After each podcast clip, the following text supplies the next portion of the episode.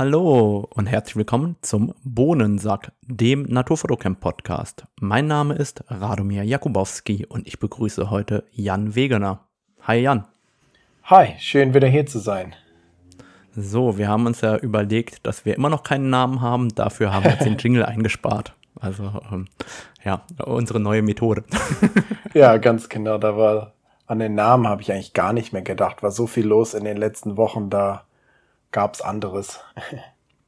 Ja, da, da, muss ich auch direkt sagen, ich fand das ja oder finde das ja im Moment ein wenig unangenehm, dass du umziehst, weil jetzt hast du deine Villa äh, in Australien endlich gekauft und seitdem kriege ich lauter Zuschriften, dass die Leute auch beim Bohnensack unterschreiben wollen, damit sich auch die Luxusvilla in Australien leisten können.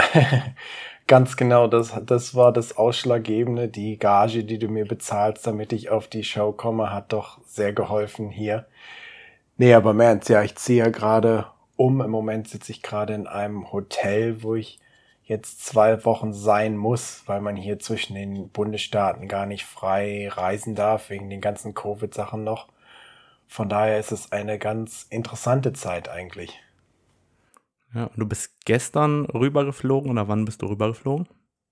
Ja, gestern, gestern Morgen ging's los, dann die Tage davor erstmal wie verrückt gepackt, wir haben uns entschieden, jetzt nicht so viel Sachen mitzunehmen, weil wir eigentlich noch gar nicht genau wissen, wo wir überhaupt am Ende uns niederlassen wollen. Das heißt, wir haben nur so eine kleine Taxibox hier, heißt es, ist so zwei Meter zwanzig mal 1,50 mal 2,20 hoch oder so. Also nicht so, nicht sehr groß. Die haben wir uns bestellt und die haben wir quasi alles reingemacht und was nicht reingepackt hat, haben wir sozusagen verschenkt oder verkauft. Aber da ging schon ziemlich wild zu beim Packen die letzten Tage, aber wir haben es geschafft und dann, ja, gestern Morgen kamen wir hier an und seitdem sitzen wir jetzt in diesem relativ kleinen Hotelzimmer. Aber ein Glück haben wir im Balkon. Das heißt, du musst auch alle Kleider neu kaufen, weil von dir nur die Fotosachen und der Computer reingepasst hat? Ziemlich genau, wobei ich hatte gar nicht so viel Kleidung, da hat es dann noch gepasst, aber wenn man die ganzen Fotosachen, Computer, Bildschirm und so reinmacht, da bleibt dann schon nicht mehr so viel Platz übrig. Und wie wird das Ganze dann verschifft zu euch? Also, ich nehme an, entweder auf dem Zug oder LKW, weiß ich gar nicht genau. Da hoffen wir dann, dass es am Ende auch wirklich ankommt, aber soll ganz gut sein. Da wir fliegen mussten, musste ja mein Auto auch verschifft werden. Das heißt, das habe ich dann auch noch abgeben müssen. Das kommt dann auch auf den LKW und wird dann hierher gefahren. Also ging, ging schon rund. Eigentlich ist das doch die perfekte Gelegenheit, um so einen Lebensstil zu probieren, weißt du, wo du nur 100 Gegenstände besitzt oder ähnliches, dass du dann einfach nur noch äh, sechs schwarze T-Shirts, äh, zwei Hosen, drei Paar Socken und so weiter hast und schaust, wie du damit zurechtkommst. Eigentlich der perfekte Einstieg. Ich hab's mir vorgenommen oder hab's versucht, aber es sind dann doch ein paar mehr Sachen am Ende gewesen. Wobei ich mir schon vorstellen kann, dass wenn wir jetzt die Kiste auspacken, dass ich da doch noch auch noch mal einige Sachen weghauen werde, weil irgendwie so am Ende, auch wenn man alles schnell packen muss, dann nimmt man doch noch mal mehr mit, als man eigentlich mitnehmen möchte. Aber vor allem, da wir jetzt auch gar nicht in ein neues Haus ziehen, sondern erstmal bei Freunden unterkommen, die haben so ein kleines so eine kleine Mini-Wohnung an ihr Haus angeschlossen, so mit zwei Zimmern sozusagen. Und da können wir dann auch nicht so viel Sachen haben und selber wollen wir dann wahrscheinlich erstmal ein bisschen rumreisen. Das heißt, wir werden da schon nochmal ausmisten. Okay, cool. Da bin ich mal gespannt, wo ihr am Ende landet werdet und ob ihr dann zufrieden und glücklich gefunden habt, wo ihr hin wollt.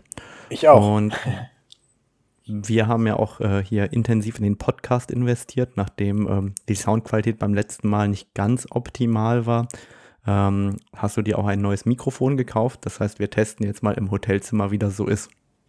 Ganz genau, ich hoffe, das geht hier. Ich weiß jetzt nicht genau, wie das mit dem Echo ist und so, aber ich weiß auch nicht, was da los war beim letzten Mal. Aber ho hoffentlich ist heute besser. Wenn, wenn das heute wieder nicht gut ist, müssen wir uns nochmal eine neue Ausrede ausdenken. Ja, aber ich habe tatsächlich auch nochmal investiert und habe jetzt so einen geilen Mikrofonarm. Jetzt sieht das hier voll fancy aus. Jetzt hängt das direkt vor meinem Gesicht. Vielleicht ist der Sound jetzt noch cooler bei mir und äh, ich bin mal gespannt. Dass, äh, der, der kam die Tage und dann habe ich das hier auch eingebaut. Also mein Büro sieht auch äh, immer besser aus, obwohl mein Büro eigentlich seit Jahren fertig ist. Äh, verändere ich doch ständig nochmal irgendwas. Das ist natürlich der Nachteil beim Podcast. Jetzt kannst du den Leuten gar nicht zeigen, wie gut es aussieht. Das müssen die sich jetzt alle selber ausmalen, was du da für einen Kranarm bei dir angebracht hast. Ja, aber das regt ja die Fantasie an auf der einen Seite und auf der anderen Seite habe ich auch immer extrem viel Chaos. Also wenn ich hinter mich gucke, da stehen also die super Teleobjektive einfach auf der Streulichtblende rum hinter mir im Zimmer und ähm, da liegen die F-Stop-Rucksäcke einfach quer verstreut. Also ich mache dann immer Ordnung, das hält dann einen Tag und dann ist wieder alles wild verstreut. Also ich wäre kein guter YouTuber, zumindest nicht, wenn ich einen cleanen Hintergrund bräuchte. Ja, bei mir ist es auch nur so, dass ich immer schnell mal die Sachen aus dem Hintergrund schiebe oder hinter der Couch verstecke und dann geht's wieder los. Aber ich glaube, das Problem haben eigentlich alle Fotografen, dass ihre Sachen immer an tausend Orten verstreut rumliegen. Also ich habe da schon Ordnung und weiß, wo die Sachen sind, aber meine Ordnung ist halt unordentlich für andere vom Aussehen her. ja, nee, das ist, ist ähnlich bei mir. Wir nehmen ja heute auf am äh, Black Friday, beziehungsweise am Beginn des Black Friday. Ich weiß nicht, warum Black Friday donnerstags anfängt, aber äh, sei es mal so bei uns. Ähm, wie stehst du denn zum Black Friday? Also bisher habe ich mich eigentlich nur geärgert und ich mache auch auf meine eigenen Produkte zum Beispiel gar keine Discounts weil ich es eigentlich immer unfair finde. Zum Beispiel jetzt ganz viele von den Programmen, die ich mir halt selber kaufen musste oder die ich benutzen möchte sozusagen, die sind jetzt auf einmal 30, 40, 50 Prozent billiger als zum Beispiel Anfang des Jahres, wo ich sie wirklich brauchte, wo ich sie mir dann gekauft habe. Und im Endeffekt habe ich immer so das Gefühl, am Ende eigentlich bescheißt du so deine treuesten Kunden, die die Programme wirklich zu einem bestimmten Zeitpunkt brauchen, weil wenn es dir egal ist, dann kannst du auch bis Black Friday warten. Aber wenn ich jetzt so ein Programm im April brauche, muss ich es mir dann halt zum vollen Preis kaufen und sehe jetzt, dass sie es für viel weniger verkaufen. Deshalb stehe ich eigentlich immer ziemlich zwiegespalten da. Es ist schon geil, wenn man mal einen guten Discount bekommt, aber eigentlich finde ich es immer ziemlich unfair, wenn es jetzt bei Sachen ist, die andere Leute zu einem bestimmten Zeitpunkt brauchen. Ich weiß nicht, was du darüber denkst.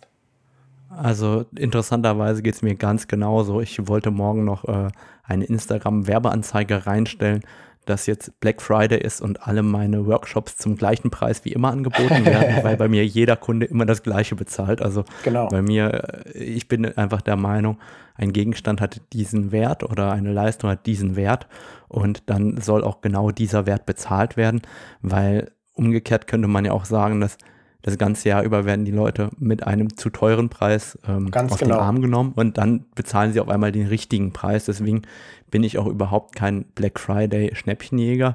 Ich habe tatsächlich heute mal reingeschaut und habe einfach auf meine Rechnung geguckt ähm, bei Amazon, was ich sonst bezahle. Und sowohl meine schwarzen Basic äh, G-Star T-Shirts sind fast 20% teurer als beim letzten Mal, als ich die bestellt habe, als auch zwei, drei andere Produkte waren wirklich teurer wie zu dem Preis, als ich sie bestellt habe. Also ähm, was ich dann auch sehr seltsam fand, obwohl dort Black Friday dran stand und dass es jetzt günstiger sein soll. Naja, ich sag mal, das ist ja die andere Geschichte mit, mit so einer Masche sozusagen, dass dann bewusst auch manche Sachen sind halt billiger und manche werden dann halt vorher mal hochgesetzt und wieder runtergesetzt und die ganze Nummer wollte ich halt auch gar nicht mitmachen jetzt bei meinen eigenen Sachen. Ich fand den Punkt, den du sagst, sehr richtig, wenn, wenn du dein Produkt richtig einpreist sozusagen, dann brauchst du auch gar keine Discounts zu machen, weil das dann einfach schon auch so einen guten Wert für die Kunden darstellt. Und für mich persönlich wie du sagst, verschlechtert das eigentlich den Wert von einem Produkt, weil es mir eigentlich zeigt, wenn sie das ganze Jahr über das für 100 Dollar verkaufen und jetzt auf einmal kann ich es für 30 Dollar kaufen, werde ich eigentlich um 70 Dollar beschissen sozusagen. Ja. Ja, also es, äh, wie gesagt, da tue ich mir auch immer schwer und dann die ganzen ähm, großen ähm, wie soll ich sagen, die großen Schlangen im Supermarkt. Deswegen, wie man es ja manchmal in Amerika sieht, verstehe ich nicht. Wobei in Amerika soll es da wirklich äh, tolle Discounts geben, aber ich vermute einfach, dass sich das äh, oder dass es dann schön gerechnet wird am Ende des Tages. Ja, und natürlich das einzige Programm, was ich mir hätte wirklich kaufen wollen, Photo Mechanic für Mac. dachte ich mir, ach, da kriege ich vielleicht auch einen guten Discount. Kam vorhin eine E-Mail, da ist es dann 209 oder 219 statt 229. Wo ich okay. mir dachte, schön, das einzige gibt's dann 10 Dollar Rabatt. Wobei, was mir tatsächlich einfällt, ich kaufe immer ungefähr zum Black Friday ähm, ein bis zwei Jahreslizenzen für Photoshop. Also Photoshop Lightroom kann man jahresweise kaufen, das wissen die meisten nicht. Und dann kann man das einfach aufbuchen auf die alte Lizenz. Also meine läuft jetzt irgendwie bis 2025 oder sowas. Und ähm, okay. dann kriegt man es meistens so irgendwie für 85 Euro, also umgerechnet 7 Euro im Monat statt normalerweise 12 Euro im Monat. Das heißt, ähm, das kaufe ich tatsächlich gezielt äh, immer ein, zwei Jahre nach und dann ähm, ist es einfach drauf auf der ähm, eigenen Lizenz so, sozusagen. Ja. Das ist ja nicht schlecht, da werde ich vielleicht sogar mal gucken. Das ist ja ein ganz guter Tipp. Und dann ist es ja auch nicht unfair, sage ich mal, wenn jetzt jeder davon einen Vorteil hat, sozusagen. Das, was wir beide ja nicht so mögen, ist eigentlich, wenn du nur eine bestimmte Gruppe von Leuten bevorzugst, sozusagen. Genau, und normalerweise ist es tatsächlich so, Adobe hat das ein, zwei, dreimal im Jahr irgendwo auf den Plattformen, das dann halt einfach wirklich zwischen 80 und 90 Euro kostet. Und dann bist du halt bei deinen 6,50 Euro bis 7,50 Euro im Monat. Und ich finde, dann kann man sogar als Hobbyfotograf ähm, hingehen und äh, Photoshop und oder ähm, Lightroom benutzen, ohne jetzt übermäßig viel Geld für die Software zu bezahlen. Nee, da, da stimme ich dir total zu. Wobei ich ja immer sage, als Fotograf, der halbwegs was auf sich hält, sozusagen, macht es schon Sinn, in jedem Fall so ein Adobe-Abo zu haben. Da gibt's bestimmt Wege, woanders das Geld einzusparen, aber ich könnte mir zum Beispiel nicht vorstellen, jetzt ohne Photoshop zu arbeiten. Ich, was ich mir halt vorstellen könnte, ist, dass du mit einem Konkurrenzrauchanwärter arbeitest. Da gibt's ja ähm, auch einige. Ähm, und je nachdem, wenn man da einen guten Workflow drin hat und dann ähm, vielleicht auch seinen Presets dort hat als Hochzeitsfotograf oder so, kriegt man vermutlich auch ähm, relativ gut das Ganze gehandelt, auch mit den Farben und so weiter. Ich meine, wenn du 800 Bilder äh, abgibst bei einer Hochzeit, da wirst du bestimmt nicht bei jedem äh, Bild Beauty-Retusche machen oder sowas. Nee, das stimmt. Also ich sag mal so, wenn man, also ohne Lightroom könnte ich gut leben, benutze ich sowieso nicht. Aber bei mir wäre es, dass ich ohne Photoshop nicht leben könnte. Aber du hast schon recht, wenn ich jetzt ganz viele Bilder bearbeite, würde ich es vielleicht auch, anders machen. Aber ich sag mal, bei mir ist es inzwischen deutlich mehr Klasse statt Masse eigentlich. Und oft bearbeite ich eigentlich nur noch Bilder, wenn ich die mal in YouTube-Videos zeigen will oder so. Für meine anderen Bilder habe ich auf gar keine Zeit mehr, die zu bearbeiten. Aber die, die ich bearbeite, will ich dann auch vernünftig mit Ebenen in Photoshop bearbeiten. Ja, also wie gesagt, äh, das haben wir ja letzte Podcast-Episode besprochen. Lass uns vielleicht nicht zu sehr ins äh, Photoshop-Thema abschweifen. Ähm, ich habe ja heute Morgen auch nochmal eine App installieren müssen, um mit dir zu sprechen, weil wir äh, ja über den Facebook Messenger sprechen. Und ähm, ich bin ja auf Mac umgestiegen, spontan. Und ähm, hatte die Herausforderung, dass Safari natürlich nicht zulässt, dass man unter Facebook miteinander redet. Und dann hatte ich die Wahl, ob ich jetzt die Messenger-App runterlade oder äh, mich in Google Chrome einlogge, weil ich aber gerade meine Zugangsdaten nicht im Kopf hatte, äh, musste ich schnell diese Messenger-App noch runterladen. Ja. Was hast du dir da jetzt für ein MacBook Pro gekauft? Ist ja interessant. Ich hab, benutze ja mein altes, in Anführungsstrichen, das, ähm, war das glaube ich 13 Inch MacBook Pro benutze ich jetzt gerade auch zum ersten Mal so richtig sozusagen, weil ich jetzt ja zwei Wochen nicht meinen großen Computer mitnehmen konnte. Das heißt, ich bin jetzt auch gerade beim ersten Mal so richtig dran mit dem Bearbeiten und so. Selbst wenn es nur das Kleine ist mit dem alten Chip, schlägt es sich eigentlich ganz gut, weil du hattest dir ja eins von den neuen geholt, nehme ich mal an. Ja, aber du sollst vielleicht dazu sagen, dass dein altes MacBook Pro 13 Zoll äh, immer noch eins mit M1-Prozessor ist, ne? Ja, genau. Also schon M1-Prozessor, 32 GB RAM. Also es war schon so gut wie es ging, 16. bevor die neuen kamen. 16. Äh, die M1 gab es bis jetzt immer nur mit 16, nicht mit 32 GB RAM. Dann 16. ich dachte, es wären 32 gewesen, aber da werde ich dir mal glauben. Ja, es ist einfach so, ich äh, hasse Podcasts, die irgendwie Fake News verbreiten, deswegen falle ich dir einfach direkt nee, so, so, Sowas wollen wir gar nicht machen. Da, da war meine Hoffnung, dass es 32 waren, größer als die Realität, aber. Aber man braucht tatsächlich gar nicht so viel RAM ähm, bei den neuen Prozessoren, einfach deshalb, weil ähm, dieser Swap auf die SSD-Festplatte, also die Auslagerung der Daten, ähm, dadurch, dass die Chips ja quasi auf eine Plattform oder auf einer Plattform drauf sind, geht das Ganze so rasant schnell, dass bei den meisten ähm, Anwendungen der Unterschied, ob man mehr RAM hat oder das Ganze auf die SSD-Festplatte swappt, gar nicht ähm, so groß ist. Und selbst da haben ja die neuen ähm, M1 Pro und M1 Max Chips nochmal massiv an Leistung gewonnen. Und ähm, ich bin ja jetzt nach äh, knapp 25 Jahren Windows, äh, also ich bin ja mit Windows 95 so richtig eingestiegen. Ähm, davor die Version, die hatte ich zwar mal benutzt, aber nie richtig. Bin jetzt erstmals so richtig auf Mac umgestiegen. Und ähm, ich hatte ja eigentlich bei Gravis bestellt. Das ist so ein großer Online-Händler aus Berlin, der für Mac bekannt ist. Einfach deshalb, weil ich bei Gravis immer äh, Prozente bekomme. Und dann nach einer Woche warten habe ich mich dazu entschlossen, ich will das äh, MacBook eigentlich lieber direkt haben, aber das ist ja nicht lieferbar. Und dann äh, ist mir eingefallen, dass ähm, einer meiner guten Kunden, dem ähm, gehören im Endeffekt die ganzen oder einige ähm, Apple Stores bei uns in der Region. Und dann habe ich eine kurze E-Mail geschrieben, was er denn irgendwo da habe und ähm, habe dann netterweise eine E-Mail bekommen, ah ja, das 16 Zoll mit der und der SSD-Festplatte könntest du abholen in dem Ort oder in dem Ort. Und dann habe ich auf dem Rückweg von einem Workshop quasi mehr oder weniger 50 Kilometer Umweg gefahren und habe dann direkt ähm, tatsächlich mein MacBook am nächsten Tag mitnehmen können. Das heißt, ich habe jetzt nicht die Konfiguration, die ich vielleicht direkt äh, gebaut oder bestellt hätte, aber ich habe jetzt dieses ähm, 16 Zoll MacBook, also mir war wichtig die 16 Zoll. Ich habe mir irgendwann gesagt, unter 15 will ich nicht mehr.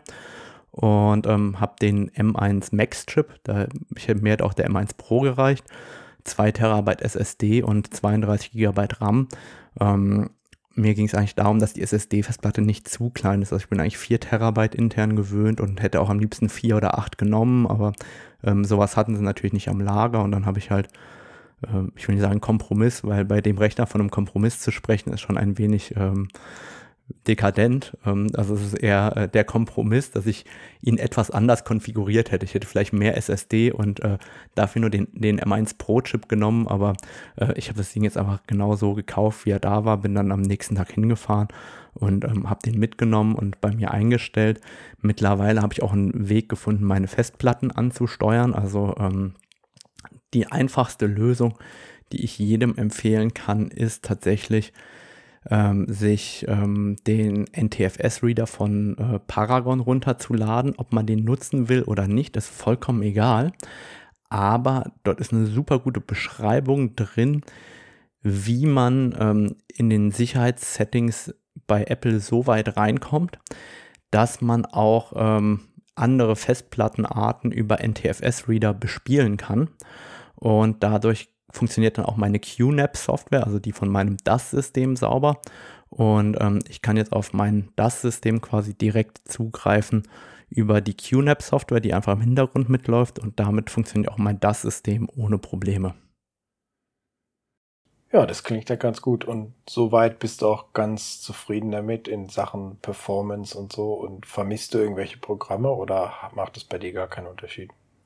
Boah, das wird ja erst die Zeit zeigen. Also mein, mein erster Eindruck ist, es ist erstmal wie ein riesiges iPad. Also ich finde es total cool von der Akkulaufzeit. Also ähm, ich muss es noch nicht mal jeden Tag laden, wenn ich nicht äh, den ganzen Tag dran gearbeitet habe. Und was ich wahnsinnig beeindruckend finde, ist, wie kalt das MacBook bleibt. Also ich war jetzt ähm, letztes Wochenende unterwegs und da war auch ein Freund da, der hatte ähm, das MacBook Pro 16 Zoll mit dem Intel-Prozessor also wirklich mit voller Hütte, mit 8 Terabyte SSD und so weiter. Und wir haben beide einfach nur darauf Notizen gemacht, mehr oder weniger. Und das Intel MacBook war danach wirklich warm und meins hatte, war einfach eiskalt. Also äh, das hätte ich nie gedacht, dass es so einen Unterschied macht. Ich habe auch das Gefühl, dass ähm, das Mac OS super gut ausgelegt ist, um damit mobil zu arbeiten. Also das Arbeiten am Notebook mit dem Notebook als Notebook, das macht wirklich Spaß. Aber wenn es dann daran geht, am Desktop zu arbeiten, dann finde ich es Windows viel, viel schneller, wenn man es gewohnt ist, mit Shortcuts so zu arbeiten, dass man nie an die Maus geht. Also keine Ahnung, wenn ich zum Beispiel verschiedene Fenster an verschiedenen Stellen positionieren möchte, dann muss ich bei Apple hingehen und oben dort, wo man maximiert, lange gedrückt halten. Dann kann ich das links maximieren oder rechts maximieren. Und wenn ich das noch aufwendiger machen will, dann muss ich hingehen und mir eine Software kaufen, zum Beispiel die App Magnet. Und ähm, bei Windows drücke ich einfach Windows-Taste links, dann ist links maximiert ein Fenster oder Windows-Taste rechts dann ist rechts maximiert und die Fenster fliegen einfach nur in alle Richtungen und du kannst auf der Tastatur rumhämmern und Windows arbeitet meiner Meinung nach an der Stelle tatsächlich als Desktop-Rechner, wenn man es blind bedient, deutlich schneller als der Mac. Ähm, aber ich glaube, die haben beide ihre Vor- und Nachteile. Ähm, aber ich habe mich ja bewusst für den Mac entschieden. Das heißt, ähm, ich kann über die Performance an sich gar nicht so viel sagen, weil äh, ich habe neulich einen Podcast geschnitten, der war schneller ähm, als auf meinem normalen Notebook. Also ich würde sagen, ungefähr doppelt so schnell ähm, fertig äh, geschnitten. Aber ich habe noch nicht so viel darauf bearbeitet, dass ich sagen würde, ich kann da wirklich schon was dazu sagen. Also es ist im Moment noch so die Testphase, da werde ich auch mal einen gezielten Podcast machen und auch bestimmt einen Blog-Eintrag, wo ich ähm, darauf eingehen werde. Ich merke aber jetzt schon, dass ich mir so vorkomme wie so ein Berliner Hipster, weil äh, ein MacBook wollte ich ja nie haben und jetzt habe ich mir gestern noch spontan die Apple AirPods geholt. Ähm, ich war tatsächlich gestern joggen und ähm, bin dann im Telekom Store vorbeigejoggt, weil äh, irgendwie ich, ich wollte dann die AirPods dazu auch noch gerade haben und ähm, ja, jetzt habe ich tatsächlich ähm, alles äh, von Apple äh, bestückt und ähm, fühle mich da so ein bisschen seltsam mit, weil ich das eigentlich gar nie haben wollte so richtig. Jetzt fehlt dir ja dann nur noch das neue iPhone. Gab es da nicht auch irgendwelchen Ärger?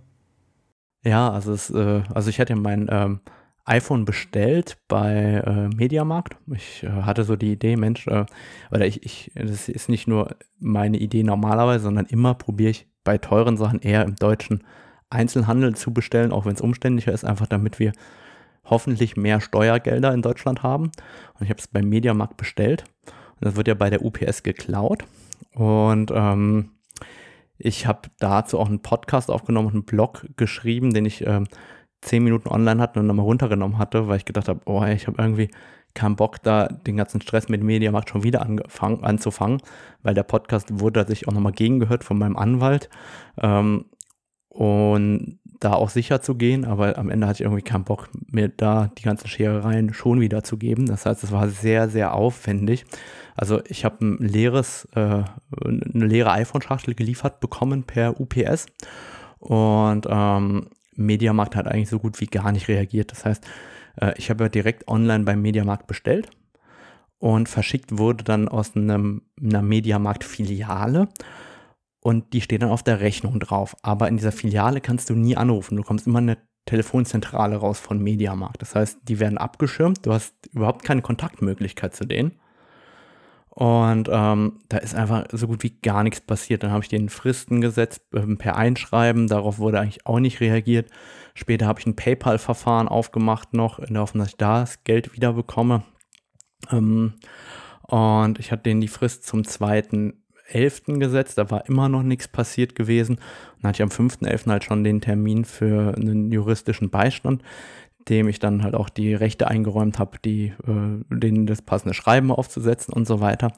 Und erst als das bei denen irgendwann eingegangen ist, ähm, habe ich wieder mal am einem Montag, das war der 15., das war letzte Woche Montag, 15.11. Und da kam tatsächlich dann irgendwann endlich eine E-Mail zurück, dass äh, ich das Geld zurückbekomme. Das wurde auch relativ schnell per PayPal zurückgebucht. Ähm, aber den Ärger, hätte man sich insgesamt komplett sparen können. Also ähm, wenn ich mir anschaue, also ich habe ja immer UPS und Mediamarkt angeschrieben, ich habe äh, von der UPS nachher eine E-Mail bekommen, dass sie mir aus Datenschutzgründen nichts sagen können, aber dass sie den Fall am 27.10. abgeschlossen haben. Also wenn der Schaden tatsächlich von der UPS reguliert worden ist, dann hätte ich A gar nicht zum Anwalt mehr, beziehungsweise zum notariellen, äh, nicht notariellen, sonst äh, für das juristische Schreiben gar nicht mehr hinlaufen müssen ähm, und dafür Geld ausgeben müssen. Und man hätte zweieinhalb Wochen früher reagieren können. Und so habe ich als Kunde einfach den Eindruck, dass die darauf gewartet haben, dass was passiert oder nicht. Und ich will ja nichts Böses unterstellen, aber ähm, wenn ich nicht so angefangen hätte, ist die Frage, hätte ich mein Geld je wiederbekommen oder hätten die sich die 1500 Euro jetzt eingestrichen und sich gar nicht mehr gemeldet? Also ähm, ich fand das schon insgesamt vom gesamten Prozess eigentlich ähm, eine Frechheit. Und man kann auch sehen, wie es halt anders laufen kann der YouTuber Stefan Wiesner, dem wurde das MacBook Pro gerade auch von, bei der UPS gestohlen. Und da hat Apple innerhalb von sieben Tagen oder so äh, bereits ein neues auf den Weg gebracht. Also ähm, da sieht man mal, äh, wie gut der Service dann leider bei den in Anführungszeichen bösen Konkurrenten oder dem bösen Konzern ist, egal ob es jetzt Amazon oder Apple ist.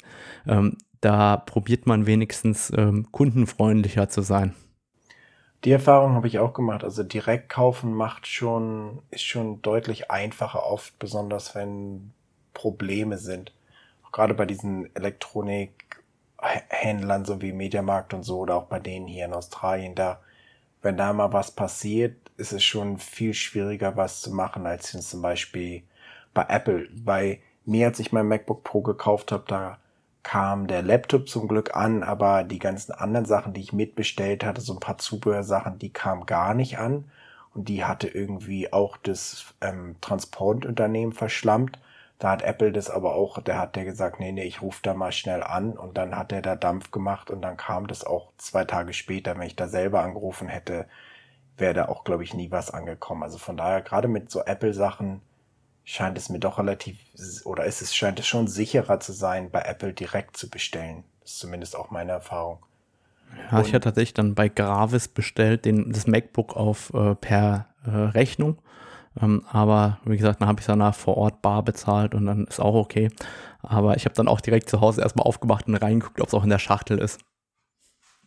Wobei ich glaube, das passiert ja eigentlich nicht im Einzelhandel, wenn das verschweißt ist, dass da irgendwas fehlen würde. Also ähm, zumindestens, äh, ja, ich, ich, da, da glaube ich tatsächlich gar nicht dran. Aber wenn die Siegel halt offen sind, ich hatte halt beim Mediamarkt das Gefühl, ich hätte erstmal irgendwie ein äh, Ausstellungsstück vom iPhone 13 Pro bekommen und ähm, hatte mich darüber schon geärgert. Und als ich dann in die Schachtel reingeguckt hatte, äh, war halt gar nichts drin. Und ich hatte echt das Glück, dass ich zum ersten Mal, ich hatte irgendwie ein schlechtes Bauchgefühl im UPS-Store das Ganze aufgemacht hatte, unter den Augen von dem Eigentümer.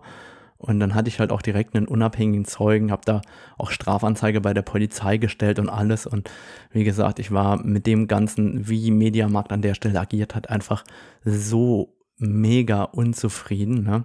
dass ich, äh, wie soll ich sagen, ich habe gesagt, nie wieder Mediamarkt, nie wieder Saturn, nie wieder Redcoon eigentlich nie wieder MMS E-Commerce GmbH, weil die gehören alle quasi zu einem äh, Unternehmen.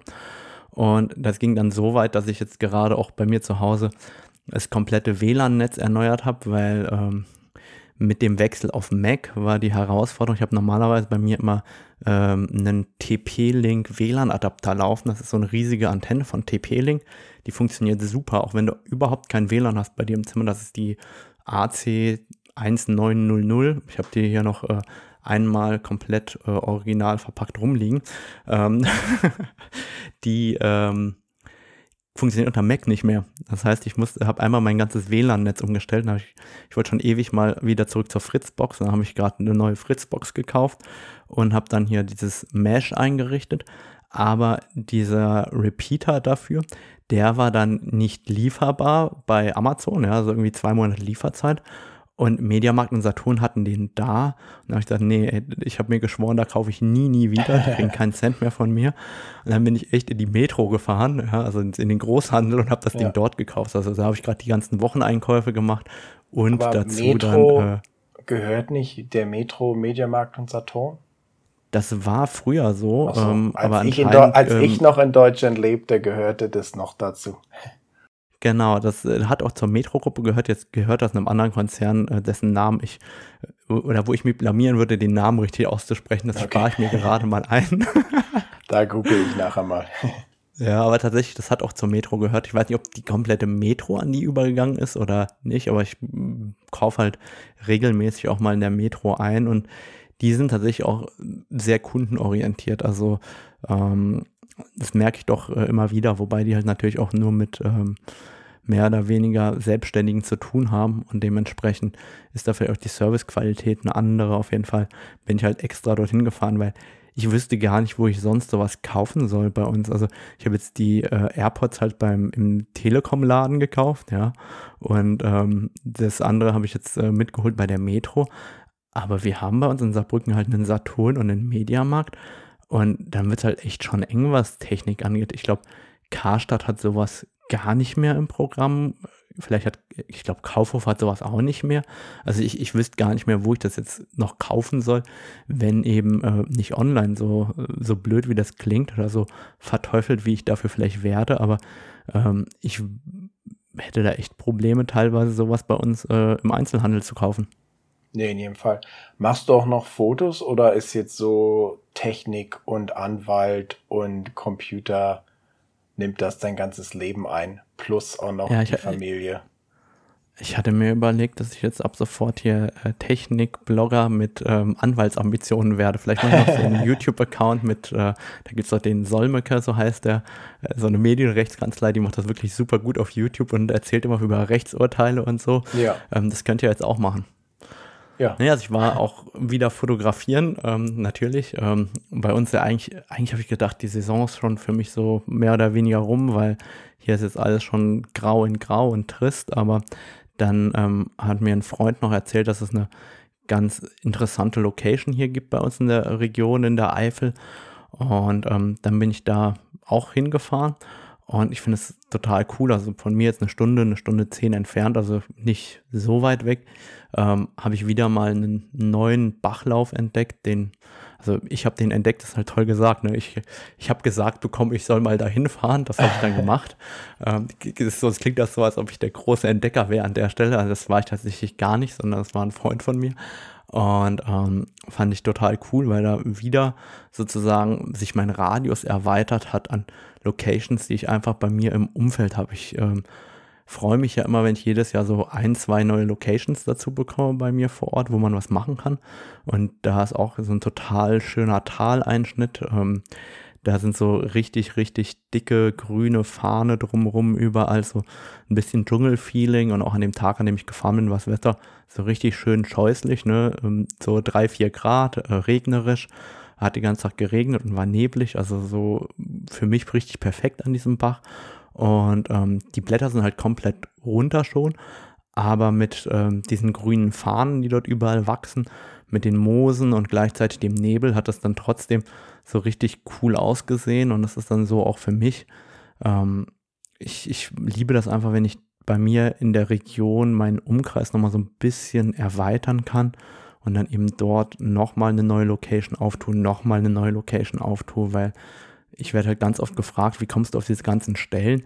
Und es ist ja nicht so, dass ich von heute auf morgen bei mir in der Region 50 tolle Locations kenne, wo ich irgendwie hingehen kann, aber wenn halt jedes Jahr irgendwie zwei, drei dazukommen, dann ähm, hat man halt nach zehn Jahren 30 Stück. wenn man 30 Locations schon hat, dann kann man eigentlich fast das ganze Jahr bei sich vor der Haustür fotografieren und muss nicht immer so weit weg. Das finde ich eigentlich ziemlich cool und das fand ich jetzt auch äh, während der Pandemie gut, dass ich halt so viel bei uns ähm, direkt vor Ort fotografieren konnte und gar nicht immer so weit weg muss. Das habe ich schon äh, schätzen gelernt für mich. Naja, natürlich, davon lebt man ja im Endeffekt. Das ist, wird bei mir jetzt interessant, weil ich ja jetzt gerade an einen neuen Ort ziehe, wo ich gar nicht so viele Stellen kenne. Wobei, ich mache das immer so, es gibt ganz viele Facebook-Gruppen, zumindest jetzt, wenn in Sachen Vogelfotografie, nicht unbedingt Vogelfotografie, aber so Vogelfotografie oder auch Leute, die einfach nur gerne Vögel beobachten und so. Und da mache ich schon immer seit Jahren, wenn ich irgendwann immer mal irgendwas Interessantes sehe, mache ich halt immer irgendwelche Screenshots oder so. Das heißt eigentlich, ich habe so über ganz Australien oder fast weltweit verteilt eigentlich tausende Screenshots von irgendwelchen interessanten Sachen, die ich schon mal gesehen habe oder von gehört habe sozusagen. Das heißt, ich habe immer schon so eine ganz grobe Idee vielleicht, wenn ich mal irgendwo in ein neues Gebiet fahre, was jetzt Sache ist. Aber selbst das Beste ist natürlich, wenn man so viele Stellen, wie es, geht, relativ nah bei sich hat. Und viele findet man auch erst ganz spät. Ich habe jetzt auch kurz bevor ich aus Melbourne weg bin, noch eine Stelle gefunden, die war nur so zehn Kilometer von meinem Haus und die war total gut. Da habe ich jetzt noch fast alle meine Videos und Vogelbilder der letzten Monate gemacht, sozusagen. Habe ich mich geärgert, dass ich die nicht früher gefunden habe, sozusagen. Aber gute Stellen ist eigentlich, wovon wir leben, im Endeffekt. Ja, also es ist auf jeden Fall, ähm, also es ist nicht nur davon, wovon wir leben. Ich finde immer, das reduziert das Ganze so sehr auf das Business. Ich finde. Ja, ich meinte das jetzt gar nicht in Sachen Business, sondern in Sachen gute Fotos machen, unabhängig von davon, was wir machen. Genau, weil für mich ist immer so ein, auch ein Erlebnis, weil ganz viele der Stellen, wo ich gerne hinfahre, die haben oft gar nichts damit zu tun, dass die besonders fotogen wären, aber irgendwie sind mir die besonders wichtig und ich habe da besonders viel Freude an der Fotografie und das macht für mich so viel Lebensgefühl oft aus. Also ich habe hier bei mir so eine Location, die ist eigentlich so richtig schlecht an sich, ja. Aber da gehe ich eigentlich immer hin, wenn ich im Winter nicht weiß, was ich machen soll. Das ist so ein Einschnitt im Tal und da ist so ein bisschen Sumpf und ein bisschen Teich und ein bisschen Forellenzucht und was weiß ich. Und da bildet sich halt Eis und Raureif und da ist relativ viel Moos durch die Luftfeuchtigkeit. Und irgendwas kann man da immer fotografieren. Also meistens sind das irgendwelche kreativen Sachen oder Strukturen oder sonst was, was man eigentlich ähm, nicht planen kann. Also ich kann da nicht hingehen und sagen, heute mache ich da Moossporn oder heute mache ich da die und die Vogelart, sondern ich gehe da hin und komme immer mit irgendwas nach Hause, was mir am Ende auch gut gefällt, aber auch nur, weil ich dort gerne bin und dann so einen Flow habe, weil mir das dann dort Spaß macht. Aber ähm, wenn ich da irgendeinen Fremden hinschicken würde, also hier Jan, geh da mal hin, da ist es voll toll, da würdest du zurückkommen und sagen, du, du hast sie doch nicht alle. Nee, das ist natürlich immer, je mehr man sich, je mehr man mit einer bestimmten Stelle oder Tierart oder so sich connecten kann oder identifizieren kann, desto mehr Zeit ist man ja auch bereit, dafür aufzubringen und desto besser werden in der Regel eigentlich die Ergebnisse. Ja, und da haben wir eigentlich auch ähm, gerade ganz coole Fragen bekommen per Instagram. Also ich glaube, heute schaffen wir gar nicht alle Fragen, aber wenigstens ein paar. Ähm, das heißt, wer Fragen an uns hat, kann uns gerne auch immer eine E-Mail schreiben oder per Instagram oder per Messenger Fragen schicken. Ähm, ich nehme die total gerne mit in den Podcast auf, weil man ja ähm, immer seine eigenen Fragen im Kopf hat und nicht immer die Fragen der Zuhörer. Das heißt, ich habe hier auch drei sehr interessante Fragen von Herrn W.N. aus Datenschutzgründen bekommen. und die erste Frage war, die geht vor allem an dich, also weil ich nicht so präpariere wie du natürlich. Ähm, wie präpariert er seine Ansitzäste? Geht er zu einer Location, beobachtet, wo die Vögel sich hinsetzen und positioniert sich mit Tarnzelt dann entsprechend? Oder macht er das überhaupt noch so, beziehungsweise wie macht er es? Also die Frage richtet sich eindeutig an Jan Wegener, also an dich.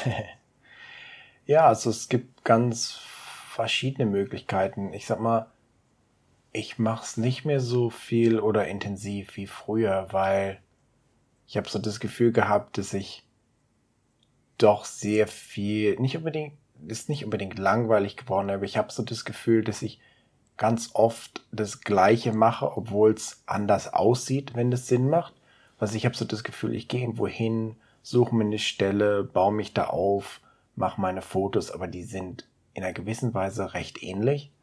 Und jetzt vor allem, seit ich die R5 bekommen habe und das 100 bis 500, bin ich doch auch viel mehr mal so einfach spontan unterwegs gewesen oder bin auch mal rumgelaufen und habe halt versucht dann, mal zum Beispiel diese Kakadus, die ich in der letzten Zeit fotografiert habe, auch einfach mal so auf ganz natürlichen Ansitzästen zu kriegen, was auch manchmal gut klappt. Und gerade so bei größeren Vögeln mache ich das eigentlich ganz gerne, dass ich doch der Natur ihren Lauf lasse in einer gewissen Weise, also wo ich einfach dann versuche, das Beste aus der Sache zu kriegen, die sich so vor mir darstellt, während für so viele kleinere Vögel zum Beispiel, das ist ja, was viele Leute auch selbst erleben, ist es doch relativ schwierig, jetzt so eine Fotos zu kriegen, wie ich sie mache, wenn man es nicht in einer gewissen Weise beeinflusst, entweder durch zum Beispiel Futter oder Wasser. Das ist also der, die erste der erste Schritt ist zum Beispiel, was auch die, ganz viele Leute bei sich einfach machen, wenn du zum Beispiel im Winter die Vögel fütterst, ist es ja relativ einfach, zum Beispiel an so einem Futterhaus dann einfach ein, zwei Äste anzubringen Und das ist sozusagen der erste Schritt, um dann mal so, ein, so eine Art von Bilder zu kriegen. Und das ist ja auch relativ einfach und so habe ich auch angefangen. Ich habe einfach am, am, im Winter ein paar Äste an unser Futterhaus angebracht und habe dann geguckt, dass der Hintergrund halt weit genug weg ist und dann kriegst du schon relativ schnell zumindest diesen Bildlook. Und dann über die Jahre habe ich es natürlich immer mehr perfektioniert und habe mir immer, ähm, sag, was sagt man denn auf Deutsch, immer ähm, krassere Äste, ja, perfektioniert und einfach immer ansprechendere Äste noch ausgesucht und versucht es so darüber auf die Spitze zu treiben sozusagen. Ich habe halt anstatt einfach nur irgendeinen Stock zu nehmen, habe ich dann immer versucht, irgendwelche blühenden Büsche zu nehmen und habe dann da versucht, die Vögel hinzukriegen und so. Und hat auch ganz oft geklappt. Und dann sind es auch sehr ansprechende Bilder. Und es macht mir auch sehr viel Spaß, wenn du zum Beispiel irgendwo hingehst und du baust dann halt so eine Schale mit Wasser auf und so ein paar Äste. Und nach paar Tagen oder paar Wochen kommen dann halt die Vögel dort immer zum Baden hin. Und dann kannst du halt die Äste austauschen und kriegst dann halt auch immer ganz viele verschiedene Bilder. Also in der Regel ist es schon so, dass wenn man jetzt irgendwelche Ansitzäste benutzt, musst du auch wissen, dass die Vögel da hinkommen sozusagen. Das heißt, entweder muss es sowas sein wie zum Beispiel ein Eisvogel, der immer auf dem gleichen Stock landet, weißt du? dann kannst du zum Beispiel auch einfach einen ansprechenderen Stock nehmen und den an dem alten Stock befestigen und dann wird der da mit Sicherheit einfach auf dem neuen Ast landen sozusagen. Das ist so die einfachste Variante und ansonsten musst du halt versuchen, die Vögel irgendwie anzulocken, in der Regel durch Futter oder Wasser zum Beispiel. Zumindest hier geht Wasser ganz gut. In Deutschland wird jetzt Wasser vielleicht nicht ganz so gut gehen, vor allem im Winter. Aber man kann jetzt also nicht ich einfach. Widerspreche dir da also ich, ich gebe ja Wasser das ganze Jahr über, aber tatsächlich auf ja. Bodenebene, also auch für die Igel. Und ja. ähm, im Winter ist es so, dass ich jeden Tag, wenn das gefroren ist, das Eis raushole und äh, kochendes Wasser auch reinschütte. Das kühlt ja relativ schnell runter.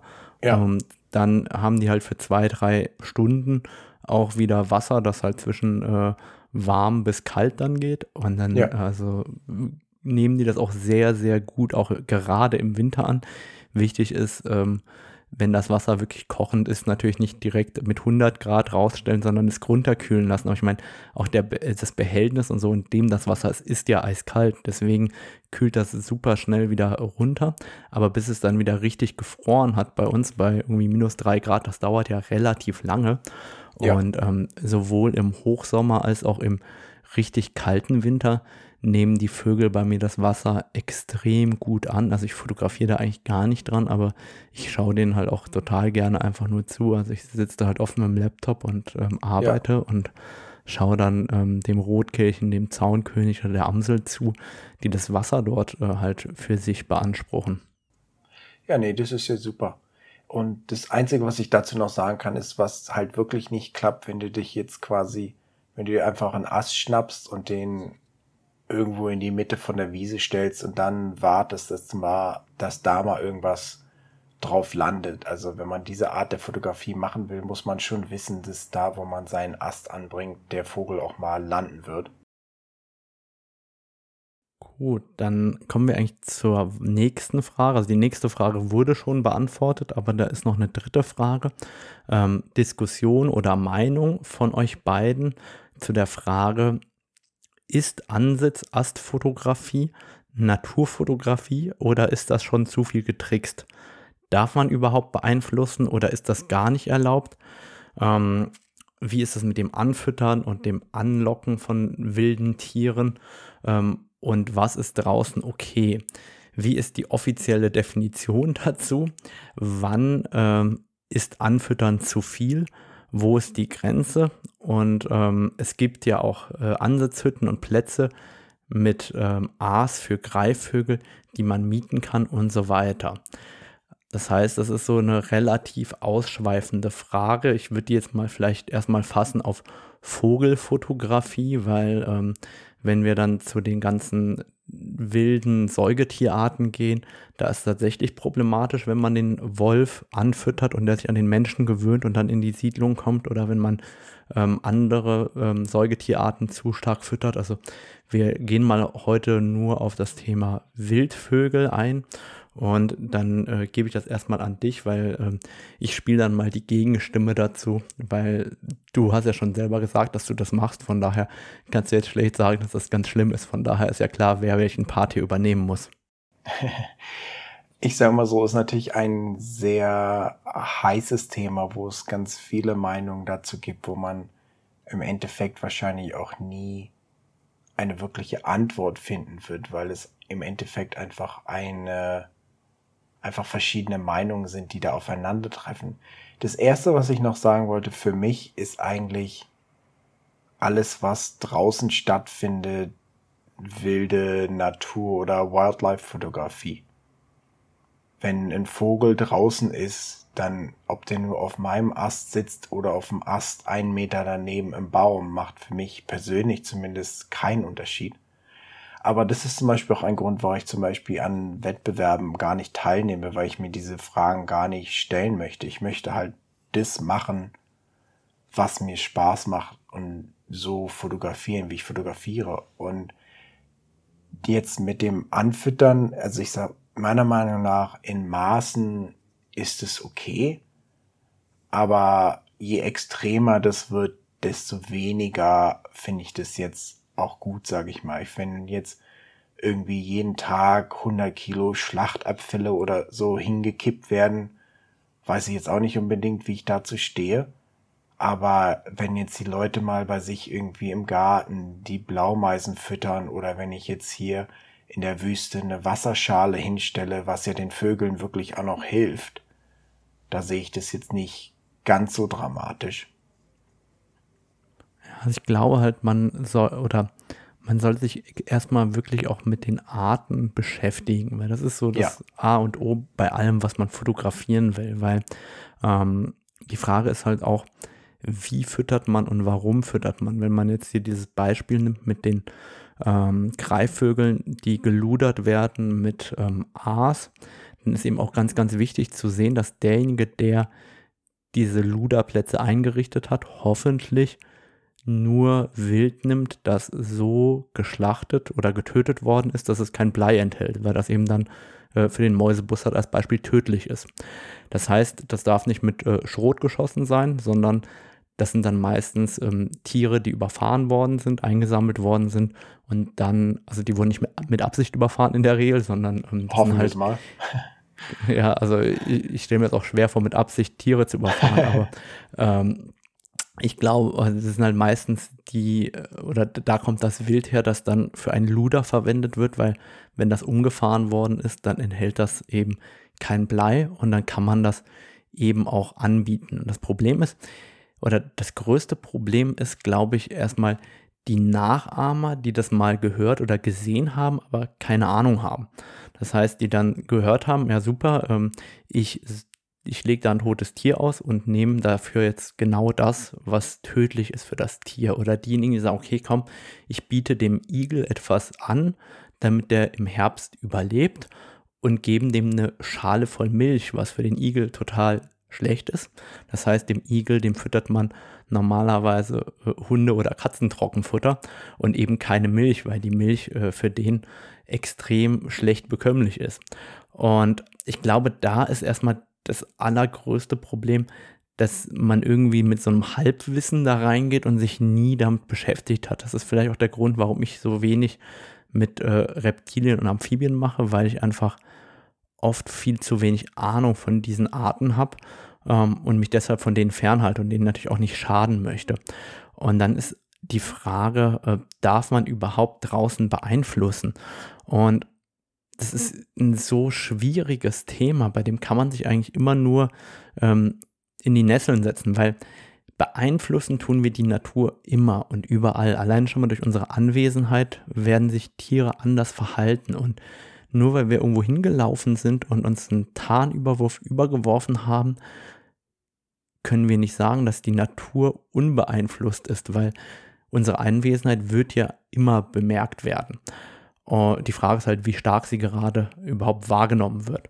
Und dann kommt man halt an eine Stelle, wo man sagt, okay, ist das jetzt getrickst, ist das erlaubt? Also solange man der Umwelt, der Natur keinen Schaden dadurch zufügt und man sich damit beschäftigt, sehe ich das relativ entspannt, außer man geht jetzt in Schutzgebiete rein und beeinflusst dort sehr, sehr stark. Aber wenn das jetzt tatsächlich diese Winterfütterung im Garten ist, nach der hier auch ähm, gezielt gefragt wird, ähm, man kann ja ruhig sein Futterhäuschen aufstellen und die Vogelarten füttern. Wichtig ist, beschäftigt euch damit. Also ähm, je nachdem, wenn ihr einen Specht äh, an eurer Futterstelle sehen wollt, dann solltet ihr eben nicht einfach nur die komische Mischung an verschiedenem Saatgut da reinkippen, sondern dann werdet ihr vermutlich ähm, selber äh, eine eigene Mischung machen müssen aus ähm, Fett und Sonnenblumenkern und dies und jenem. Und dann Oder einfach ein, paar, einfach ein paar Nüsse in, in so ein, du kannst ja einfach so einen Stamm, vertikalen Stamm suchen und da einfach, du kannst da zum Beispiel, wenn, gerade wenn wir jetzt über Spechte reden, kannst du zum Beispiel auch einfach ein paar Löcher in so einen Stamm reinbohren und ein paar Erdnüsse reinstecken. Und da wird ja, der zum dann Beispiel, also kommen. Es ging mir nur darum, dass man wirklich sich überlegt, äh, welche Vogelarten will ich überhaupt haben und was muss ich füttern, damit die kommen. Ganz genau. Weil du kannst ja nicht den äh, Specht erwarten und ihm dann irgendwas füttern, was der überhaupt nicht haben will. Dann kommt der logischerweise nicht. Guck mal, und in Sachen beeinflussen gebe ich immer das Beispiel, weil ja viele Leute sagen, oh, wenn du jetzt einen Ansitzast hast, hast du die Natur beeinflusst. Aber ich gehe mal davon aus, was ist denn jetzt für den Vogel schlimmer, wenn der jetzt von sich aus auf einen Ansitzast kommt, weil da eine Wasserstelle ist zum Beispiel? Oder wenn ich jetzt drei Stunden hinter dem herlaufe und den von Ast zu Ast scheuche, weil ich quasi nie dicht rankomme, würde ich ja eigentlich, das Letztere ist aber dann ein Naturdokument in Anführungsstrichen, obwohl du den quasi den ganzen Tag lang durch die Gegend gescheucht hast, während das erste beeinflusst Natur ist. Und ich denke, da hast du auch ganz recht, dass wo fängt es an und wo hört man auf damit? Ist es schon zu viel, mit dem Auto irgendwo hinzufahren? Weil dadurch haben wir ja auch schon total viel beeinflusst.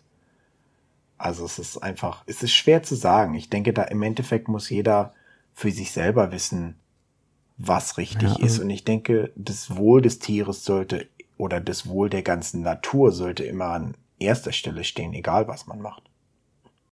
Ich glaube halt einfach, dass das eine sehr, sehr große Breite hat. Also wir fangen ja an erstmal mit stark beeinflusster Natur, also in Gefangenschaft lebende Tiere, Part 1 oder das wäre richtig Captive, das wäre Zoo, Wildpark und so weiter.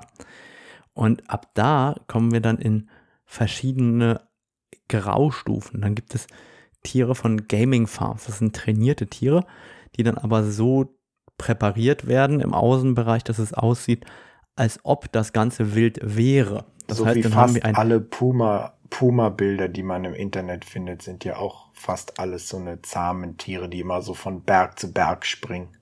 Ja, da, da gibt es ja einige, aber das sind halt so diese Bilder, wo man sagen kann, okay, da wird probiert, Wildlife zu imitieren und gleichzeitig ist das Tier aber in Gefangenschaft leben. Das heißt, das ist ja schon mal, äh, wie soll ich sagen, das stellt eine Realität dar, die der Laie niemals zu Gesicht bekommen wird. Und das ja. finde ich halt schon mal eine, eine ganz, ganz schwierige Kiste.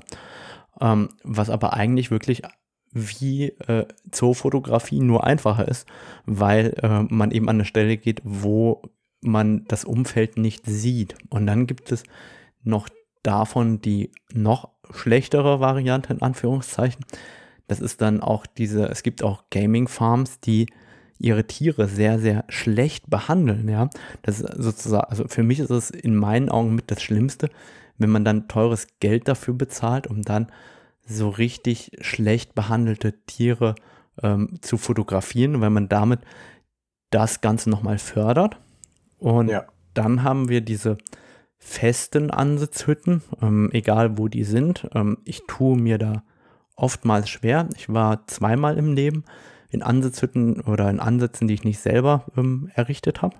Ja. Und beide Male war es einfach für mich so ein Gefühl der Fremde. Also Fremde in dem Sinne, ich hätte halt an, bestimmte Dinge anders gemacht und die haben mich halt beim Fotografieren immer gestört. Das heißt, ich habe mich da nicht wohl gefühlt. Ich hätte lieber meinen Ansitz selber gebaut und mir das selber erarbeitet, weil dann Licht und alles drumherum so wäre, wie ich es gerne haben will und eben nicht ähm, von jemandem anders gemacht worden ist und ich da keinen Einfluss drauf habe oder das war mir zu lieblos. Als Beispiel ähm, bei den Braunbären, da stehen dann abgeschnittene Bäume im Wald, wo ich mir denke, hey, wenn ich hier schon weiß, da kommen Fotografen, ey, dann muss da die ganze Wurzel so raus, dass ich die auf dem Bild nicht sehe, weil wenn du ständig im Hintergrund so einen scheiß abgeschnittenen Baumstamm hast, dann, ey, es tut mir leid und dann bezahlt man halt dafür, keine Ahnung wie viel, 100 Euro oder so am Tag oder 200 oder was auch immer.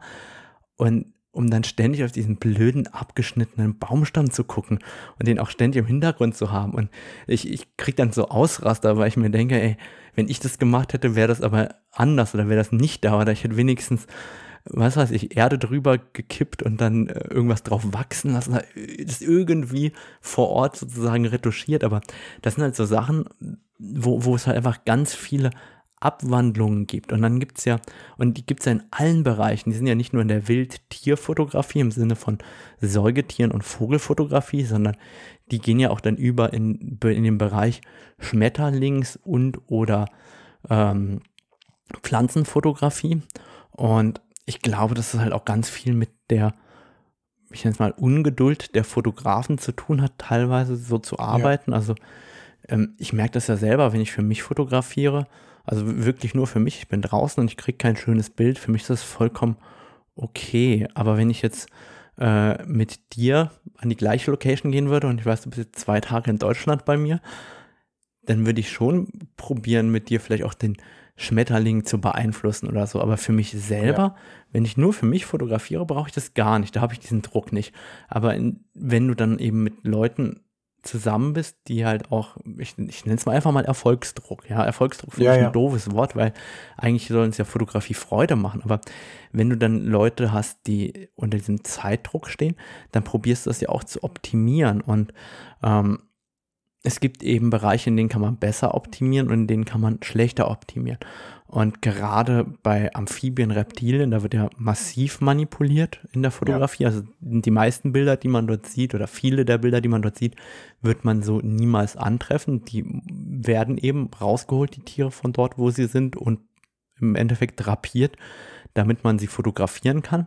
Und dann unterscheiden sich da aber auch die Fotografen. Da gibt es Fotografen, ich nenne sie jetzt mal nicht bei Namen, die werden sich schon angesprochen fühlen, automatisch davon die machen das richtig gut, weil die eine tiefgehende Artenkenntnis haben und die setzen dann auch die Arten so zusammen, wie sie in der Wildnis vorkommen könnten. Ja, das heißt, ja. die schaffen dann sozusagen Bilder, die auch in der Realität vorkommen könnten. Und dann gibt es diejenigen, die haben gehört, man kann den Schmetterling oder die Echse oder was auch immer irgendwo hinsetzen und setzen die dann auf einen kompletten Quatsch drauf. Also, wo, wo du einfach auch sofort siehst, hey, die Art wird sich niemals dahinsetzen oder ähnliches. Und ja.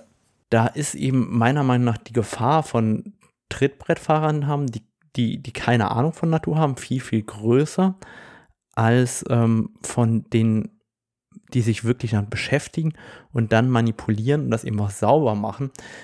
Da sehe ich halt auch schon eine, eine sehr, sehr großes äh, Differenzierungspotenzial erstmal.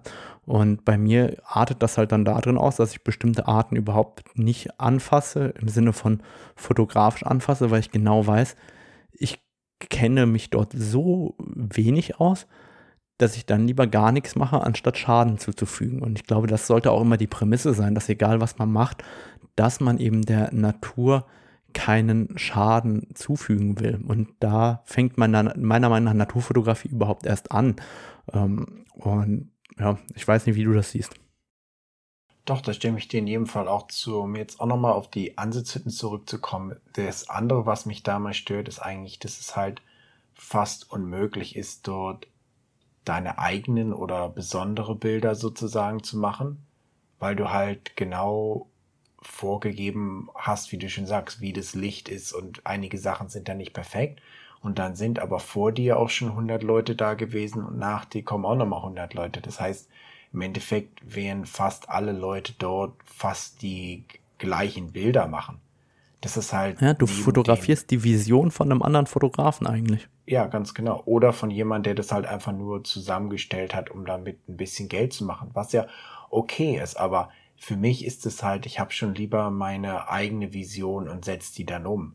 Von daher ist es, diese Hütten ist eigentlich was, was ich versuche zu vermeiden. Ich sag, ich verurteile das jetzt auch nicht, aber persönlich finde ich das aus fotografischer Sicht einfach schon nicht ansprechend, Bilder zu machen, die jemand anders schon gemacht hat. Ja, und meiner Meinung nach, es gibt noch zwei, drei ähm, Punkte oder ich, ich nenne mal zwei, drei Fotografen, die dann aus den Ansitzhütten auch mal was anderes mitbringen, aber auch bewusst so fotografiert. Also wenn ich an die Bären in Slowenien denke und den Hermann Hirsch und den Jan Lessmann, die haben da wirklich auch probiert, mal ganz bewusst eine eigene Interpretation zu machen von den Braunbären. Ähm, das ist ihnen auch ganz gut gelungen, aber auch wirklich in dieser Abstraktion. Das heißt, ja. die haben auch nicht ähm, ein ganz anderes Bild von Bär im Wald oder von einem, ich nenne es mal, ordentlichen, scharfen, abgebildeten Bären bekommen, sondern von ihrer kreativen Vision davon. Oder ähm, der Georg Scharf, der sehr, sehr viel fotografiert beim Benze Mate in den Heights, der ja. hat dort über die Jahre einfach so viel Zeit verbracht, dass er dort unglaublich besondere Momente einfangen konnte, die eben so dort noch nicht fotografiert worden sind, wie zum Beispiel, dass da die Füchse aufs Eis gekommen sind zu den Vögeln, da hat er tolle Aufnahmen gemacht oder auch ein Bild von einem Wiedehopf, der zwischen 10 oder 20 Schmetterlingen durchfliegt. Das ist einfach der Effekt dessen, dass der so viel Zeit in diesen Ansitzhütten verbracht hat, dass er da ganz besondere Momente einfangen konnte. Ja. Aber ähm, das ist eben dann auch nicht dieses, äh, ich nenne es mal diese Drive-In-Fotografie, wo man nur an die Stelle gekommen ist und das einmal abfotografiert hat und wieder weitergefahren ist, ja. sondern die haben dann auch wieder viel Zeit investiert und zwar viel Zeit, obwohl das quasi schon vorbereitet war. Und da sieht man eigentlich wie immer, diese besonderen Bilder, die haben meistens einfach was damit zu tun, dass man immer wieder kommt und immer wieder kommt und da viel Zeit und auch Herzblut ähm, reinsteckt am Ende des Tages.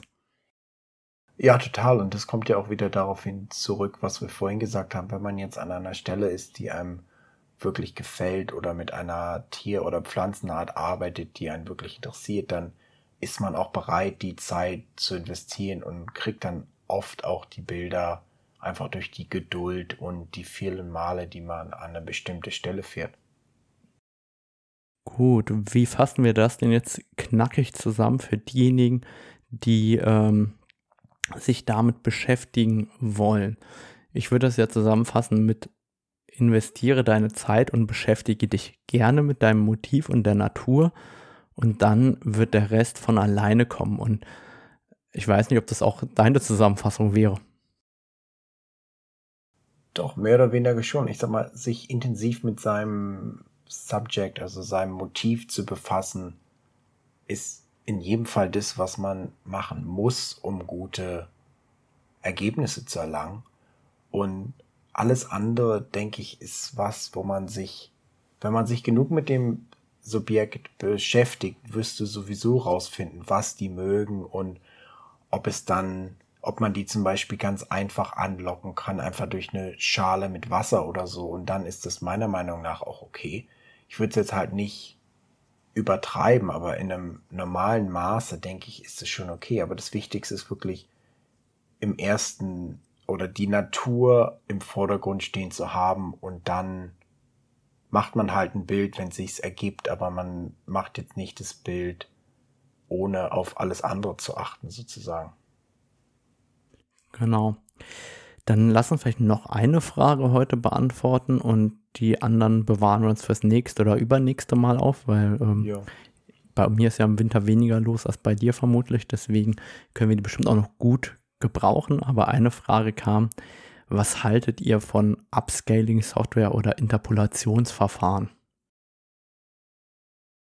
Mal was ganz anderes. Ähm, Finde ich gut, wenn man es mal braucht, aber würde ich jetzt nicht immer benutzen, sage ich mal. Also die paar Male, die ich es benutze, hat es auch ganz gut funktioniert, wobei ich also die meiste. Vielleicht sollten wir kurz erklären, ist, was es da überhaupt gibt. Also äh, vielleicht ja, also fangen wir damit an. Ja, also die einzige, die ich eigentlich benutzt habe, die auch vernünftig funktioniert hat, ist für mich zumindest Topaz Gigapixel AI. Und das kann, ich glaube, zweimal, viermal oder sechsmal deine Bilder vergrößern. Das heißt, du kannst quasi die, die lange Kante verdoppeln, vervierfachen oder versechsfachen. Hast du auch Und die Adobe-Variante ausprobiert? Habe ich, ich habe also nicht die neuesten. Da okay. kann ich jetzt Was wenig gibt nämlich, sagen. Im Adobe Camera Raw gibt es jetzt auch Super Resolution, nennt sich das. Ja. Da kann man einfach im RAW-Konverter, egal ob Photoshop oder Lightroom, auf die rechte Maustaste drücken ähm, und dann hat man Bildqualität verbessern. Und da kann man das quasi auf die vierfache ähm, Auflösung sozusagen interpolieren. Ja. Ähm, und ähm, es ist ähnlich ähm, dem Topaz Gigapixel XL, nur gibt es halt eben nur eine einzige Größe. Ich sag mal, da ist halt das Problem, du, wenn du es gar nicht so groß brauchst, büßt du ja Qualität ein sozusagen. Und das einzige Mal, wenn ich es wirklich mache, ist eigentlich, wenn ich weiß, dass was groß gedruckt werden muss. Oder wenn du jetzt so ein Magazin hast, was irgendwie ganz verrückte Anforderungen hat und ich habe jetzt mal ein bisschen mehr reingekroppt sozusagen und die brauchen es nun aber in einer bestimmten Größe, dann benutze ich es auch manchmal, aber in der Regel muss ich es dann nicht mehr als zwei oder vierfach vergrößern und zumindest bei Topas muss man auch manchmal aufpassen, weil da schleicht sich doch das eine oder andere Artefakt mal irgendwo ein. Das heißt, ich Schön, dass dann am Ende ich gucke dann am Ende schon immer noch mal über die Bilder rüber und mach, musste manchmal irgendwie was wegstempeln oder so, weil perfekt sind die nicht, diese Softwares. Es ist jetzt keine Lösung, dass man sagt, ich habe jetzt eine R6 und alle meine Bilder müssen aber mindestens 45 Megapixel sein und ich lass, mach die jetzt alle einfach groß. Also das würde ich jetzt nicht machen. Ich benutze es eher, wenn ich mal was hab, was jetzt wo ich weiß, es muss größer gedruckt werden. Ich weiß nicht, wie ja, du das also, handhabst. So geht es mir auch. Ich habe tatsächlich mit der R6 direkte Vergleichsbilder zur R5 gemacht und habe die mal interpoliert. Und was da bei ISO 100 geht, ist schon erstaunlich gut, die Interpolationsverfahren. Ja. Also, da muss man wirklich geübt sein mit dem Auge, um die Unterschiede zu erkennen zwischen dem interpolierten 20 Megapixel Bild und dem nicht interpolierten 45 Megapixel Bild. Was man aber auch ganz klar sehen muss, ist, ähm, braucht man das und wofür braucht man das? Weil sich eben auch Fehler einschleichen. Und zwar bei, Ganz ich habe genau. noch nie eine Software erlebt, wo das perfekt ist. Und dann ist auch die Frage, wozu interpoliert man das? Weil die Datenmenge wird größer, die Verarbeitungsschritte werden langsamer. Und ähm, ich habe halt tatsächlich, ich benutze sowas öfter, aber eben nur für meine Kunden, die das brauchen. Also ich habe ich weiß gar nicht, ich habe auf jeden Fall irgendwo im Bereich zwischen 10 und 25 großformatige ähm, Kalender, äh, nicht Kalender, sondern ähm, Messestände dieses Jahr alleine ausgestattet. Das heißt, gerade in diesem Messebereich verkaufe ich auch viele Bilder mit rein. Und dann hast du halt Bilder, die vier, fünf oder neun Meter groß gedruckt werden. Und ja. dann sieht das einfach schöner aus, wenn man das interpoliert. Und deswegen arbeite ich auch schon immer mit der 5 DSR, vorher jetzt mit der R5, einfach, dass ich diese Aufnahmen noch weiter interpolieren kann. Oder ich habe einen Kunden, ähm, der ist bekannt für seine Magazine weltweit. Der hat im Rahmenvertrag drinstehen Pixel, äh, also die lange Kante 9000 Pixel. Und das ist viel, viel mehr als jede normale Kleinbildkamera überhaupt ausgibt. Und das heißt, ja. wenn ich an den Bilder bringe, der kriegt ja vorher mal die Low-Res-Ansicht, also die wenig auflösende. Und wenn er sagt, das Bild nehme ich, dann werde ich das interpolieren und nochmal neu bearbeiten, damit der am Ende ähm, damit zufrieden ist, weil es halt eben so im Rahmenvertrag vereinbart ist. Aber ja. ähm, jetzt im Alltag, ey, was soll ich denn meine 45 Megapixel äh, unnötig interpolieren, um dann nachher ein 20 mal 30 oder ein 50 mal 60 zu drucken. Das ergibt halt äh, relativ wenig Sinn. Das heißt, es hängt immer vom Ausgabeformat ab. Ja, ganz genau. Und eigentlich könnten wir ja gerade noch, wenn wir eh schon dabei sind, so richtig einmal abkotzen auf Redakteure, die nach 300 dpi verlangen, oder? Oh, echt, aber jedes Mal in jeder E-Mail, ich verstehe es auch einfach. Das, ich weiß es auch nicht. Es ist einfach so irgendwas, was ihnen mal irgendwo gesagt wurde und jeder muss es dann einfach machen. Irgendwie so und so viele Zentimeter bei 300 dpi. Ja, aber dann hast du ja wenigstens noch eine sinnvolle Angabe, weil du kriegst ganz oft diese Angabe, wir brauchen das Bild aber in 300 dpi. Und dann kommt von mir immer die Rückfrage, ja, wie groß wird das Bild denn verwendet oder gedruckt? Ja, genau. Weil erst dann ergibt das ja überhaupt einen Sinn, weil DPI bezieht sich ja immer auf eine Ausgabegröße. Ja. Und dann kommt zurück, keine Ahnung, wir brauchen 300 DPI. Und dann, also es ist wirklich, also ich habe bei mir auch standardmäßig alle Bilder, die ich ausgebe, gespeichert als 300 DPI, Ja, weil 300 DPI sagt dir eigentlich nur später in deinem InDesign oder in dem Programm, in dem du dein Layout machst, sagt dir das nur, wie groß die Datei dargestellt wird, also mit welcher Pixeldichte. Aber ähm, wenn dir eben jemand sagt, ich hätte gerne 300 dpi, ohne eine Ausgabegröße zu nennen, dann ist das eben eine absolut nichtssagende Anforderung und die passt eigentlich genau in das Auflösungsthema voll rein.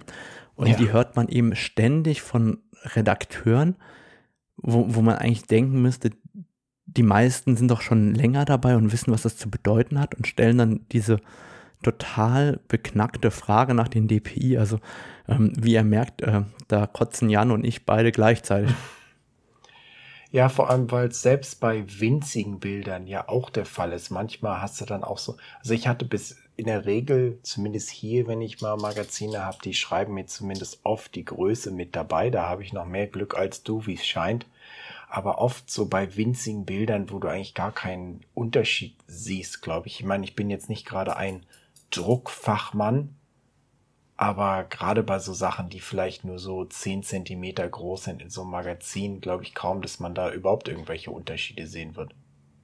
Ja, also das, genau das ist es. Aber ähm, das hat jetzt auch in dem Sinne gar nicht auf die Frage bezogen, sondern direkt schon mal nochmal äh, auf das DPI-Thema, weil ich habe immer das Gefühl, dass das so ein Ding ist, das die Fotografen jeden Tag einfach nervt und ähm, da können wir dem Ganzen einfach mal Luft machen hier. Ja. So, wir sind jetzt schon eine Stunde, über eine Stunde drauf. Ich würde sagen, das war doch schon wieder ähm, recht viel Input für die kurze Zeit, oder? Ja, Hast du noch was ich zu erzählen? Eig eigentlich nicht. Hier wird es jetzt auch schon, ich werde schon langsam müde. Ich muss auch bald mal ins Bett gehen. Wobei, ich muss jetzt hier noch, ich glaube, zwölf Tage in diesem Hotel sein, wo es nicht mal eine Couch gibt, sondern nur zwei Betten und einen Tisch, an dem ich gerade sitze. Das heißt, es wird noch eine ganz interessante Zeit, aber war zumindest gut, mal wieder mit dir und den Zuhörern zu reden. Und ich denke, wir machen dann beim nächsten Mal wahrscheinlich weiter, weil sonst wird es wahrscheinlich zu lang werden. Genau, dann schickt uns gerne, wie gesagt, Fragen per Instagram oder äh, per E-Mail, per Messenger und die bauen wir auch immer gerne ein. Klar. Ansonsten ähm, könnt ihr auch ähm, bei iTunes, also bei Apple Podcast besser gesagt, eine Bewertung dalassen. Ähm, das Interessante ist, dass es extrem wenig Zuhörer machen. Also wer Apple-Produkte nutzt, in der Podcast-App einmal den Bohnensack bewerten. Ähm, natürlich gut, ne? Also so fünf Sterne ist das Minimum. wer will, kann auch probieren, mehr zu machen, aber mehr geht leider nicht. Und ähm, dann bedanke ich mich, dass du wieder dabei warst, Jan. Ja, war super, freut mich und hoffentlich hat es den Zuhörern auch gefallen und wir werden mal noch ein paar mehr Episoden in den nächsten Wochen und Monaten machen. Bestimmt aus der Quarantäne bei dir raus. Hoffen wir es mal. ähm, ja, das wäre sonst, wäre sonst nicht so schön, aber ja, da kann ich auch dann mehr berichten, wenn ich jetzt hier mal in einer ganz neuen Gegend unterwegs bin mit mehr tropischem Regenwald und so. Da sind wir schon gespannt auf die Regenwaldfotos und Ja. dann heißt es bis zum nächsten Mal. Ciao. Bis zum nächsten Mal. Ciao, ciao.